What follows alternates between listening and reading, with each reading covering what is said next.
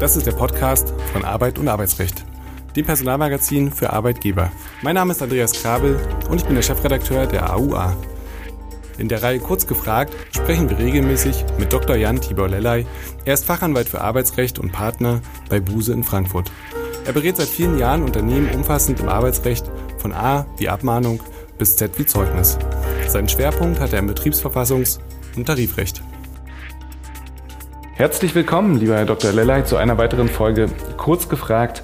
Heute mit dem Thema Handlungsbedarf bei der Arbeitszeiterfassung. Ein Thema, über das wir natürlich schon hm, ja, ein, zwei Mal gesprochen haben, was wir aber diesmal nochmal vertiefen wollen.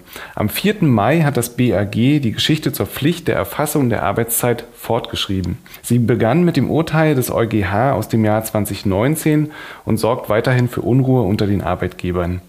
Lieber Herr Dr. Lellay, welche Aufzeichnungspflichten haben Unternehmen derzeit ganz grundsätzlich und wo ist das Ganze geregelt?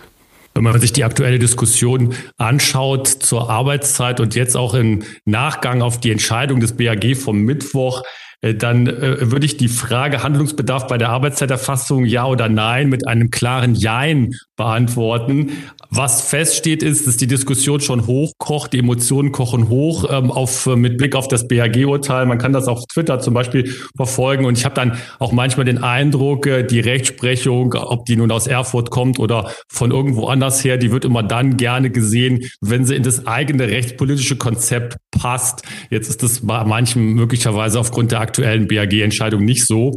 Ja, wo sind die Pflichten geregelt? Das sind ja arbeitsrechtliche Klassiker. Der Ausgangspunkt, äh, unsere Hörerinnen und Hörer wissen das natürlich, ist der Paragraph 16 Arbeitszeitgesetz, wo ja steht, dass ähm, eben die Aufzeichnungspflicht besteht äh, für Überstunden. Aber es gibt auch spezialgesetzliche Regelungen und die sind in der Praxis auch gar nicht unwichtig. Wir hatten ja auch schon hier im Podcast drüber gesprochen. Der Paragraph 17 MILOG, äh, Mindestlohngesetz, der hier bestimmte Pflichten betreffend äh, Beginn, Ende, Dauer der täglichen Arbeitszeit festlegt, ähm, aber äh, eben auch äh, mit der Verweisung Paragraph 2 klein a Schwarzarbeitgesetz. Da gibt es einiges an ähm, gesetzlichen Regelungen, die wir zu beachten haben. Ganz zentral natürlich das ähm, Arbeitszeitgesetz mit äh, den klassischen Regelungen und auch als Zentralnorm, so kann man es ja sagen, der Arbeitszeitregulation in Deutschland. Und insofern können wir natürlich auch gerne auf die ähm, Aufzeichnung, ich glaube, das sind jetzt sechs oder acht Wochen her, verweisen. Dort haben wir sehr ausführlich drüber gesprochen. Dennoch ähm, würde ich gerne mal die Meilensteine seit der EuGH-Entscheidung aus dem Jahr 2019 einmal durchgehen. Was wurde denn an, zu diesem ersten Punkt, als das EuGH-Urteil rauskam, konkret entschieden? Ja, konkret entschieden äh, wurde erstmal gar nicht so viel und dann doch wieder ganz, ganz viel. Der Ausgangspunkt war ja eine Entscheidung, die aus Spanien kam, äh, interessanterweise die Deutsche Bank betraf in Spanien. Und hier hatte der EuGH im Jahr 2019 entschieden, dass Arbeitgeber verpflichtet sind, aufgrund der entsprechenden europarechtlichen Regelungen zur Arbeitszeit ein System zur Arbeitszeiterfassung zu etablieren. Äh, das ist äh, auf großes Hallo und äh, großes Stöhnen teilweise gestoßen, als das dann hier in den ähm, nationalen Rechtsordnungen ankam. Ähm, man sprach dann schon davon, das sei das Ende der Vertrauensarbeitszeit, ein völlig neues Regime äh, der Arbeitszeiterfassung müsse eingeführt werden und, und, und, und. Fakt ist aber, dass ja durch diese EuGH-Entscheidung auf jeden Fall die Diskussion wieder neu entfacht wurde und höchstwahrscheinlich ja auch darin enden wird, dass wir eine entsprechende Regelung in Deutschland bekommen kommen werden. Zumindest hat ja die aktuelle Bundesregierung hier auch schon entsprechende Pläne vorgestellt bzw. verlauten lassen, dass da etwas kommt. Und dann mischte die deutsche Rechtsprechung gezwungenermaßen mit. Es folgten Urteile des Arbeitsgerichts Emden sowie des LAG Niedersachsen. Was war die Grundlage und was wurde dort entschieden? Äh, ganz spannend hin und her ging es. Ich glaube, äh, das ist meine subjektive Interpretation der Entscheidungen, die da aus Niedersachsen kamen. Vor allen Dingen Arbeitsgericht Emden natürlich. Die haben ja mehrmals auch zu entschieden. Denen ging das Ganze dann irgendwie zu langsam. Und das hat man ja häufig äh, in diesem Wechselspiel Arbeitsrecht als nationale Rechtsordnung und dann natürlich ganz wichtig für unser Arbeitsrecht das Europarecht und damit die EuGH-Rechtsprechung. Da werden eben Vorgaben gemacht durch den EuGH und die sind ja dann auch für die Mitgliedstaaten verbindlich, müssen umgesetzt werden, werden auch umgesetzt. Manchmal dauert es aber doch sehr lange. Und dann gibt es Instanzgerichte, wie zum Beispiel das Arbeitsgericht Emden hier, die dann möglicherweise denken, Mensch, das ist alles viel zu lange und da müssen wir etwas tun. Und äh, dann ist das Instrument, was die Richterinnen und Richter dann äh, anwenden, die europarechtskonforme Auslegung. Und hier hatte eben das Arbeitsgericht Emden entschieden äh, in Verfahren, die Arbeitszeitfragen so ganz generell betrafen. Das ist aus europarechtlichen Gesichtspunkten, da wurde dann zum Beispiel verwiesen auf Artikel 31 Europäische Grundrechte äh, äh, hier eben erforderlich sei, dass solche ähm, Systeme, wie der EuGH sie ja 2019 schon vorgegeben hatte, eben eingeführt werden müssen. Und das ist nicht der Fall. Und damit hat es für Unternehmen entsprechende Nachteile in zum Beispiel Prozessen über Überstunden. Das Ganze ging dann aber in die Berufung zum LAG Niedersachsen in Hannover. Und äh, die Berufungsrichterinnen und Richter konnten sich mit dieser Sichtweise aus Emden nicht anfreunden und haben diese Urteile aus, aufgehoben. Ähm, ja, und ähm, da sind wir, glaube ich, dann jetzt so äh, angelangt, spätestens am vergangenen Mittwoch. Bevor wir zum vergangenen Mittwoch kommen, zum BAG-Urteil, eine kurze Frage. Vielleicht, ähm, ich bin mal gespannt auf die Antwort. Also denken Sie, dass sich dort das Arbeitsgericht Emden profilieren wollte oder haben die tatsächlich gesagt, das muss so sein, das, das kann nicht anders entschieden werden? Warum kam es dann zur LAG-Entscheidung, die ja konträr dazu war?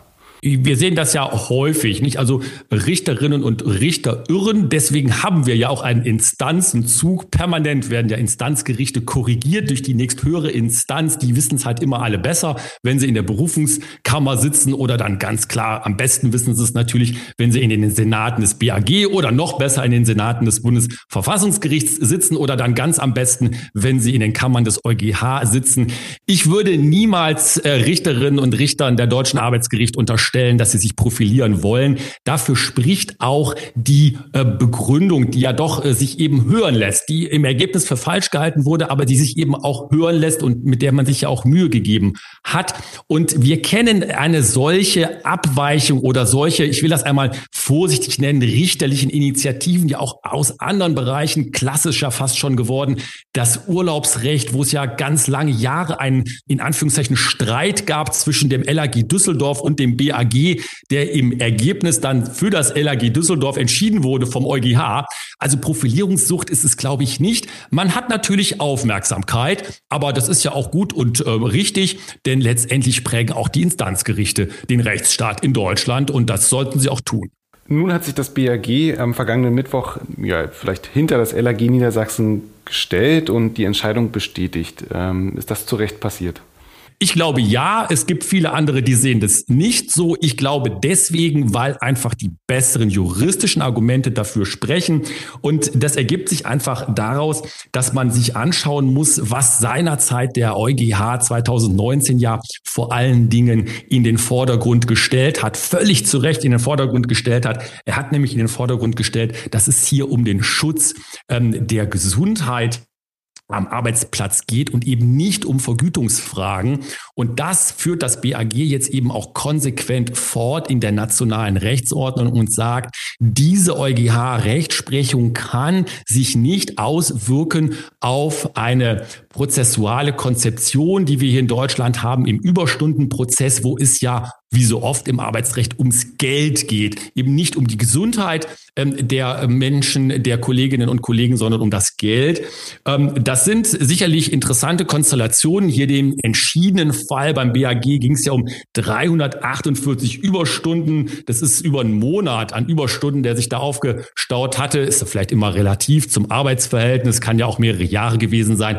Aber letztendlich denke ich, ist die Entscheidung zu Recht so ergangen und nicht nur deswegen, weil ich glaube, dass Unternehmen damit eine Klagewelle erspart geblieben ist. Das wurde ja auch gesagt nach den Entscheidungen aus Emden, ähm, sondern weil ich glaube, dass einfach die Begründung, die arbeitsrechtliche, schrägstrich europarechtliche Begründung richtig ist. Was bedeutet denn das Urteil jetzt konkret für Arbeitgeber und welche Entscheidungen sind hierzu im Laufe des Jahres unter Umständen noch zu erwarten? Also im Fall ging es ja vor allem auch um die Darlegungs- und Beweislast. Ne? Absolut. Also hier kann man im wahrsten Sinne des Wortes sagen, es bleibt alles beim Alten.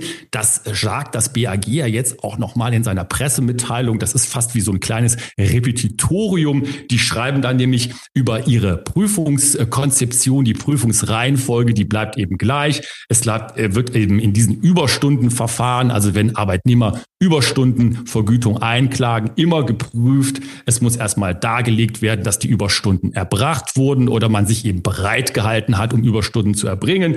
Und die müssen auch vom Unternehmen, von Vorgesetzten angeordnet oder zumindest geduldet werden dann kann ein solcher Anspruch entstehen. Und wenn das nicht dargelegt werden kann, Klammer auf, in ganz, ganz vielen Verfahren kann das nicht dargelegt werden, Klammer zu, gibt es eben einen solchen Vergütungsanspruch betreffend Überstunden hier äh, nicht. Und damit bleibt hier erstmal alles beim Alten. Allerdings eben müssen wir schauen, äh, was äh, da rechtspolitisch noch äh, zu erwarten wäre in der nächsten Zeit. Und genau darüber hatten wir ja auch schon relativ ausführlich gesprochen. Aber vielleicht können wir auch noch mal ganz kurz andeuten, wo steht denn der deutsche Gesetzgeber derzeit und was ist hier zu erwarten?